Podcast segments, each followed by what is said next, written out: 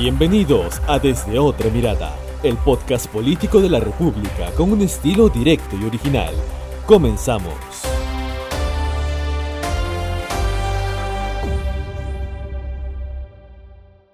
Hola a todos los que se conectan a un nuevo episodio de su podcast Desde Otra Mirada. Soy Daniela Mercado y en esta ocasión tenemos que hablar nuevamente de nuestra política, tan controvertida y lamentablemente inestable. Un amigo me comentaba que en la política peruana uno nunca se aburre. Y es cierto, siempre pasan cosas nuevas. Lo malo o el problema es que la mayoría no son para bien. Y el tema de hoy es el nuevo caos en el gobierno, en el poder ejecutivo.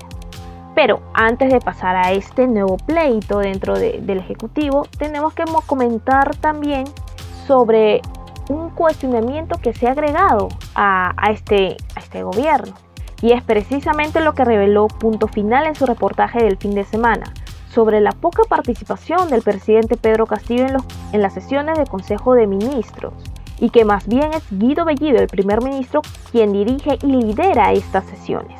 Que no es poca cosa porque estamos más allá de iniciando un nuevo gobierno, un nuevo quinquenio, estamos en uno que hay serios cuestionamientos a los integrantes del gabinete ministerial como el ministro de Trabajo, Iber Maraví, e incluso el mismo primer ministro, Guido Bellido. Entonces se espera que Castillo al menos los guíe, los orientes, les dé encargos, les dé comentarios para mejorar su gestión, pero también su imagen, ¿no? Pero bueno, por si no fuera poco este, este nuevo cuestionamiento, ahora se da este nuevo pleito. Al menos se ha evidenciado y quien lo evidenció fue nada más y nada menos que nuestro primer ministro Guido Bellido a través de su cuenta de Twitter. Cada vez más frecuente, ¿no? Sus tweets y que causan tanto tanta confrontación y, críticas también. Pero ¿qué pasó? Guido Bellido volvió a retumbar el Ejecutivo al soltar un nuevo enfurecido tweet en contra ahora del canciller y el vicecanciller, emplazándolos incluso a que se vayan. ¿Qué es lo que dijo? Lo leo literalmente. Desmiente afirmación del vicecanciller de no reconocer autoridad legítima en Venezuela. No es la postura del gobierno. Nuestro presidente tuvo una reunión con el presidente Nicolás Maduro para solucionar crisis migratoria. Si al canciller o a su adjunto no les gusta, tienen las puertas abiertas. Es lo que dijo y escribió un poco después de la medianoche de, de hoy martes. Ahora, ¿por qué, ¿por qué mencionó esto? ¿Qué es lo que pasó? El presidente Castillo estaba en una gira internacional. El sábado estuvo en la cumbre de la Comunidad de Estados Latinoamericanos y Caribeños, la CELAC, como se le conoce, que fue en México. Se realizó en México el sábado. Ahí Pedro Castillo en su intervención dijo que el Perú reconoce a todos los mandatarios de América Latina por igual y sin discriminación. Esto incluye definitivamente también a Venezuela. Entonces, la prensa ya aquí el día lunes en una actividad en Lima consultaron al canciller, al vicecanciller Luis Enrique Chávez sobre estas declaraciones.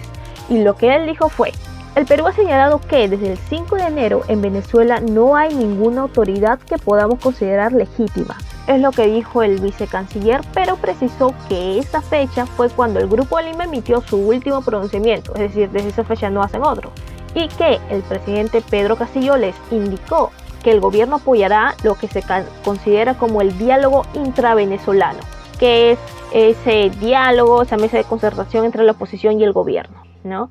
Y bueno, que Pedro Castillo es el que conduce las relaciones exteriores y que no le corresponde al vicecanciller hacer comentarios al respecto. Eso es lo que mencionó eh, el vicecanciller y también va acorde con la posición que tuvo el canciller Oscar Maurto, que estuvo eh, en la comitiva del presidente Castillo en sus viajes en el exterior y él criticó, bueno, no criticó, él, mencionó y fue claro al decir que el grupo de Lima no existe y que por ende no es necesario salirse de, de algo que no existe, ya que ya cumplió su ciclo.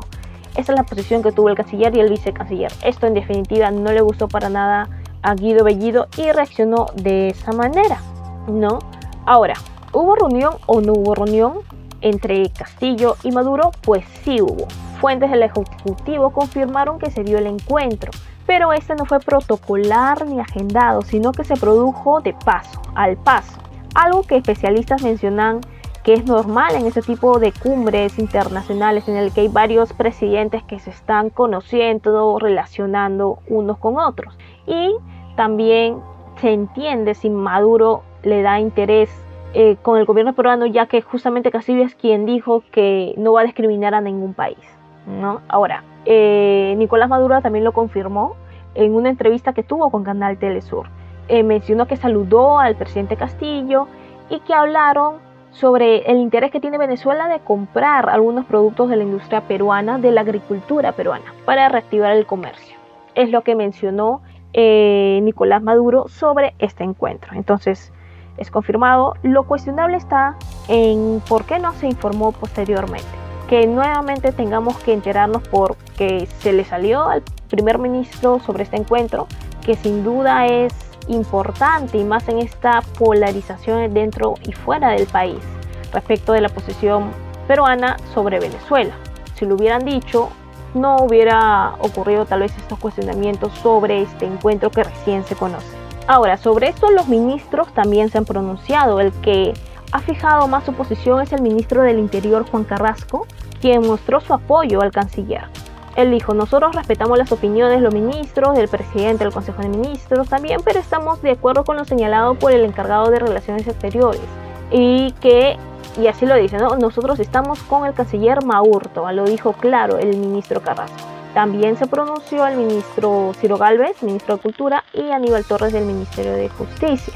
Ciro Galvez dijo que se debe respetar las funciones de cada ministro, aunque admitió que es normal que haya diferencias. Por su parte, el ministro Aníbal Torres eh, mencionó de que es normal que haya discrepancias también, pero que como es un malentendido espera que se pongan a conversar y lleguen a un acuerdo para beneficio del país. Ah, y aclaró en sus palabras que en el gabinete hay armonía. Hay armonía en todos los miembros del gabinete.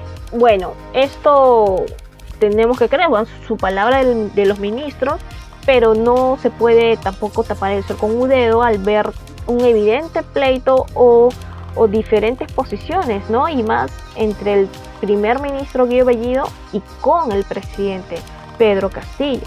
Se supone que debe haber una coordinación entre ambos, pero tal parece que no, no lo hay. Como es en el caso del ministro de Trabajo Iber Maraví, a quien el primer ministro Bellido le pidió su renuncia luego de conocerse los cuestionamientos y vínculos que tuvo anteriormente con el terrorismo y sin embargo él no aceptó y más bien fue con Pedro Castillo y con él decidieron que no se iba del gabinete y él sigue siendo ministro. Entonces aquí se ve una contraposición. ¿Qué pasó con la comunicación? Pues sigue muy mal desde incluso inicios de campaña electoral. Sin embargo, el accionar de Guido Bellido ha sido cuestionado, cuestionado por congresistas, voceros de bancada, pero también por especialistas. Es calificado como un exceso de funciones y que incluso es una imagen dañina para el gobierno. ¿Por qué? Porque el emplazar, el tal vez pedir la renuncia a un ministro no es posición solo del, del, primer ministro, sino del presidente, que es quien al final autoriza, acepta o no una renuncia de un ministro. Entonces él estaría tomando funciones que no le corresponden. Y bueno, otro punto que tenemos que hablar es sobre la gira internacional que tuvo Pedro Castillo, nuestro presidente Pedro Castillo en el exterior. Desde el 17 hasta el 21 de septiembre participó en la cumbre CELAC que comentamos antes, en la OEA, tuvo una reunión con su secretario general Luis Almagro, también se presentó ante la ONU, se reunió con el secretario general de la ONU y tuvo reuniones con empresarios, los empresarios más importantes incluso de Estados Unidos y a nivel mundial, que también tienen inversiones en el país.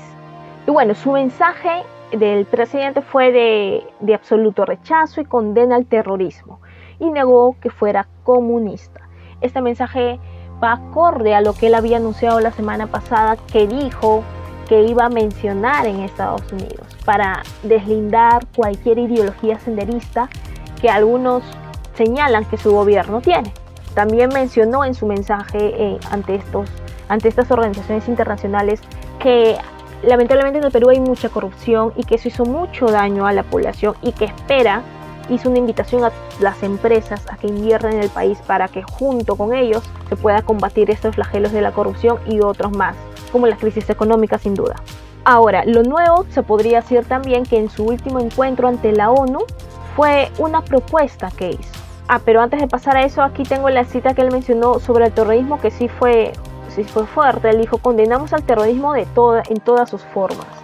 Señaló además que el terrorismo nunca ha sido ni será un medio para la transformación social y que el Perú fue víctima de esta violencia que afecta a los más pobres y genera destrucción y es irreconciliable con la democracia. Ojo ahí. Un mensaje fuerte que ha sido calificado como, como bueno por especialistas.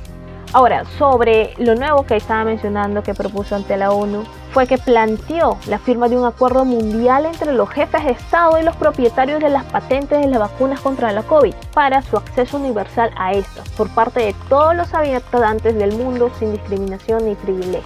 Esto lo planteó en su mensaje de, buscar la unidad de los estados y también luego de criticar y resaltar el fracaso que hubo en los mecanismos multilaterales para, para frenar esta pandemia que se supone existían, pero realmente no funcionaron. Y el Perú fue una víctima en carne propia de, de, esta falta de cooperación internacional, que se fue mejorando poco a poco, pero en sus primeros meses no fue para nada efectiva.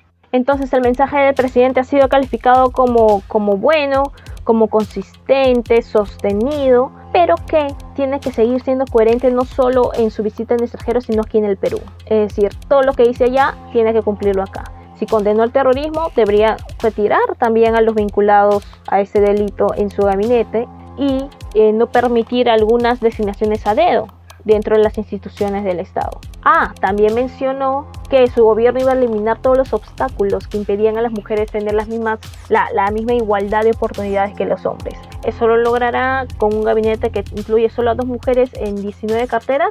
Muy difícil, ¿no? Entonces se espera que realmente comience a hacer cambios en su gabinete y para el bien del país. Además que también comience a informar a la población. ¿Por qué no? Que haga una conferencia ante la población y haga reporte de esta visita y a la vez anuncie los cambios que habría en su gobierno. Se espera sin duda esto por el bien de la población. Y bueno, hasta aquí llegó este episodio. Muchas gracias a todos los que nos escucharon. Conmigo será una nueva oportunidad. Muchas gracias. Nos escuchamos a la próxima. Chao. Esto fue Desde otra mirada el podcast de análisis político con un estilo directo y original. Sigue nuestros episodios a través de Spotify, iBox, Google Podcast y las redes sociales de la República.